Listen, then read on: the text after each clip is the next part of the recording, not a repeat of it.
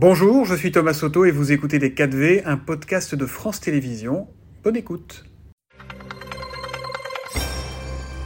Bonjour et bienvenue dans les 4V, Papendiaï. Bonjour. Une note diffusée par le comité interministériel de prévention de la délinquance et de la radicalisation accuse la mouvance islamiste de remettre en cause le principe de laïcité à l'école en s'appuyant sur les réseaux sociaux. La note euh, marque aussi des comptes qui appellent à porter des vêtements islamiques ou à prier au sein des établissements.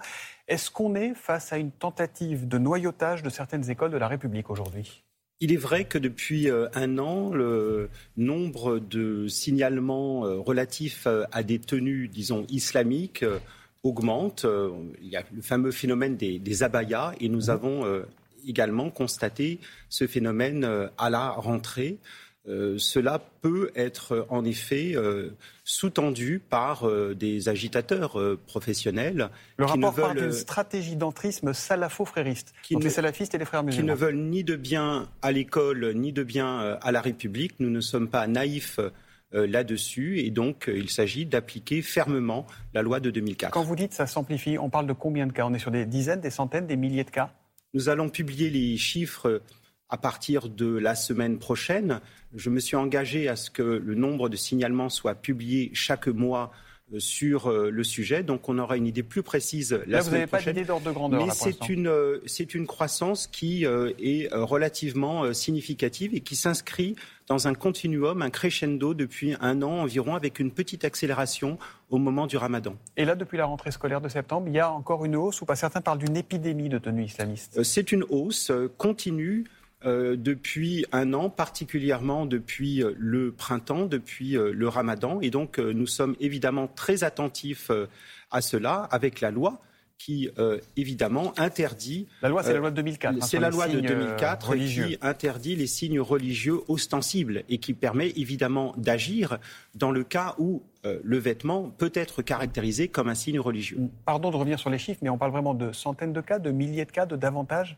Non, euh, les euh, signalements et le nombre de signalements publiés euh, jusqu'à présent relèvent de centaines de cas qui généralement se règlent à l'échelle des établissements sans difficulté. Et puis nous avons aussi encouragé les chefs d'établissement à faire remonter tous les signalements possibles de manière à ce qu'on ait une vision aussi objective que possible de la situation. Quelle est la consigne claire que vous donnez au chef d'établissement? C'est en abaya, euh, on ne rentre pas dans, un, établissement en camis pour les garçons, on ne rentre pas, c'est ça la règle ou pas? Alors la règle, donc c'est la loi de 2004, pas de euh, tenue de nature religieuse ostensible.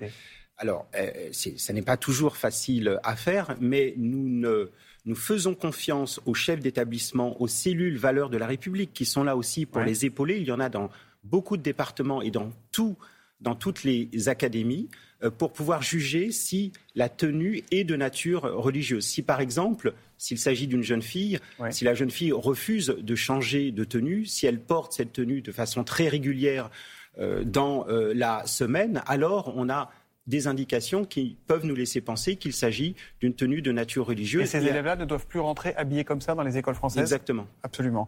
Euh, est-ce que euh, le bandana qui sert à couvrir les cheveux et qui, et qui remplace discrètement le voile est toléré, lui? Là encore, tout dépend. C'est du, contournement. Cela dépend. Il y a des bandanas qui n'ont pas de nature religieuse. Tout dépend de la destination, finalement. Tout dépend de l'intention de celui ou celle qui la porte. Et ça, ça doit s'apprécier à l'échelle des établissements, à l'échelle également d'autres signes euh, qui peuvent laisser penser que tel ou tel accessoire a une dimension religieuse, ce qui n'est évidemment pas toujours le cas. En tout cas, la règle, c'est la fermeté, c'est ce que vous dites. La règle, c'est la fermeté et en même temps l'appui des chefs d'établissement par les cellules qui mm. sont les cellules de, euh, de valeur de la République. Nous sommes fermes, attentifs, bien entendu, et nous mesurons, nous publions euh, les euh, données de, manière la transparence, de, la transparence. il y a pratiquement deux ans, le, 16 octobre 2020, Samuel Paty était décapité à la sortie de, de son établissement scolaire. Aujourd'hui, à votre connaissance, des enseignants sont-ils encore menacés de la sorte en France? Il y a quelques cas euh, qui euh, surviennent de temps à autre euh, de menaces, de propos menaçants ou insultants à l'encontre des enseignants. Et nous prenons évidemment les mesures qui s'imposent. Ce sont des mesures qui peuvent inclure de la, protection des enseignants concernés et puis bien entendu les sanctions qui s'imposent. Nous sommes évidemment au niveau des rectorats très attentifs à la protection des enseignants et des personnels en règle générale et à tout signe qui pourrait laisser penser qu'un enseignant, par exemple, est menacé. En tout cas, la vigilance est toujours de mise Vigilance, fermeté et bien entendu, euh, hommage, ce sera le cas euh, à la mi-octobre, hommage euh, à Samuel Paty. Mm. J'aurai l'occasion de prononcer un discours en hommage à ce euh, combattant de la laïcité et de la liberté. Un hommage sera rendu dans toutes les écoles Il y aura des, hommages, des hommages dans les écoles et dans les établissements scolaires, en hmm. effet. Ça fait un peu plus d'un mois, Papendiaï, que les, élèves ont repris le chemin de l'école. Quel bilan vous tirez de cette rentrée 2022-2023 j'ai dit à quel point cette rentrée euh, s'effectuait dans des conditions qui étaient des conditions difficiles. Nous n'avons rien caché, des difficultés de recrutement des enseignants, comme dans d'autres domaines d'ailleurs. Néanmoins, compte tenu de ces difficultés, la rentrée s'est bien passée grâce à la mobilisation euh, des personnels. Nous avons encore quelques difficultés dans l'enseignement secondaire. On entend parler de 4000 postes vacants, c'est un chiffre que Alors non, ce ne sont pas des postes vacants. Il y a des trous, si je puis dire, euh, des blocs d'heures qui manquent par-ci par-là, deux heures de technologie, quatre heures euh, d'économie-gestion ici. Bref, ce sont des petits blocs qu'il nous faut combler progressivement le nombre de postes vacants est bien plus, euh, bien inférieur à, à, cela. Il est de quelques centaines aujourd'hui. Euh, dans l'enseignement secondaire, dans, dans le primaire, euh, la situation est euh, de fait normale, à l'exception, bien entendu, des problèmes frictionnels, des absences pour maladie, des congés maternité, de ce qui fait aussi l'ordinaire des 859 000 enseignants français. Sûr. Et parmi ceux qui ont déjà été recrutés parfois à la va-vite, hein, on, l'a vu, combien ont tenu et combien ont déjà lâché? Vous savez ça ou pas? Alors, on a recruté des enseignants contractuels. En effet, la plupart enseignaient déjà l'année dernière, la grande majorité. Et il peut en effet y avoir des enseignants contractuels qui euh, abandonnent en quelque sorte vous avez des chiffres ou pas leur contrat. On n'a pas encore de chiffres, on en aura euh, certainement euh, dans quelques semaines, mais nous continuons aussi à recruter des enseignants contractuels, ne serait-ce que pour assurer des remplacements qui peuvent survenir, mmh. en particulier cet hiver, au moment des grippes saisonnières, par exemple. Vous avez dit que vous, souhaitiez vous attaquer au collège, que vous avez qualifié d'homme malade du système. La formule n'avait d'ailleurs pas plu à tout le monde. Concrètement, vous voulez le, le réformer de fond en comble? Il y aura un grand plan collège avec vous?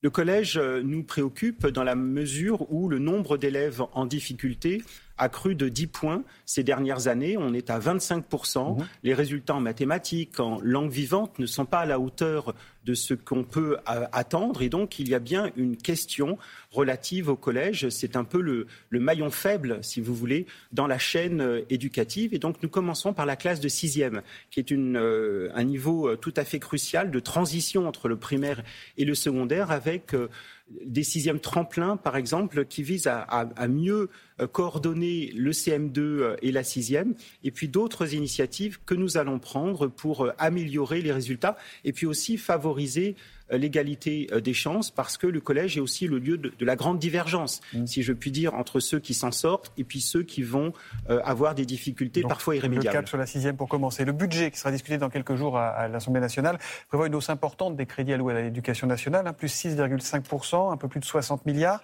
alors que les négociations sur les revalorisations, revalorisations de salaire ont, ont débuté hier.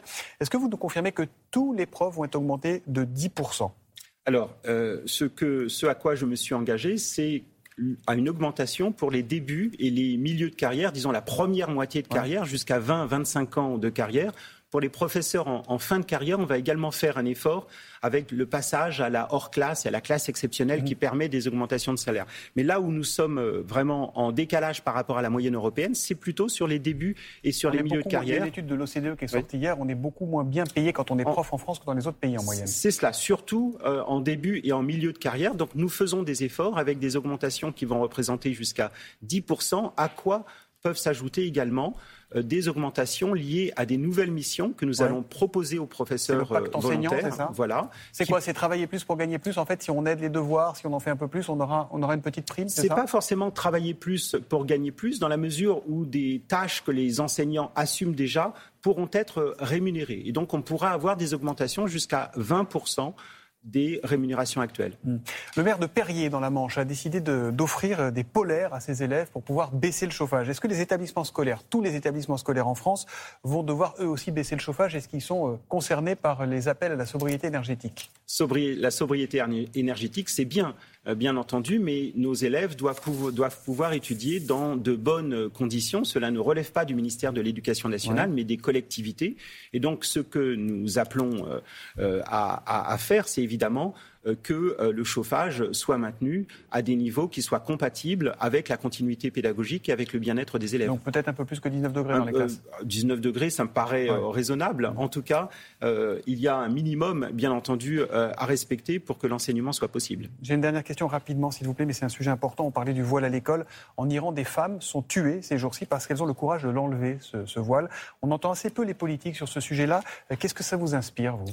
Ça m'inspire euh, tout le soutien euh, que je peux euh, apporter aux femmes iraniennes, aux combattantes de la liberté, aux combattantes de la dignité qui veulent pouvoir enlever leur foulard islamique. Et donc j'ai un immense respect pour le courage héroïque de cette femme, de ces femmes face à la dictature iranienne. Le voile, il a le même sens là-bas et ici? Il n'a pas le même sens, bien entendu, mais ce dont il est question, c'est évidemment de la possibilité pour les femmes de s'habiller comme elles le veulent. Euh, on en est loin, évidemment, dans un pays comme l'Iran. Merci beaucoup, Papandia. Les 4V. Merci à vous. C'était Les 4V, un podcast de France Télévisions. S'il vous a plu, n'hésitez surtout pas à vous abonner. Vous pouvez également retrouver tous les replays en vidéo sur France.tv.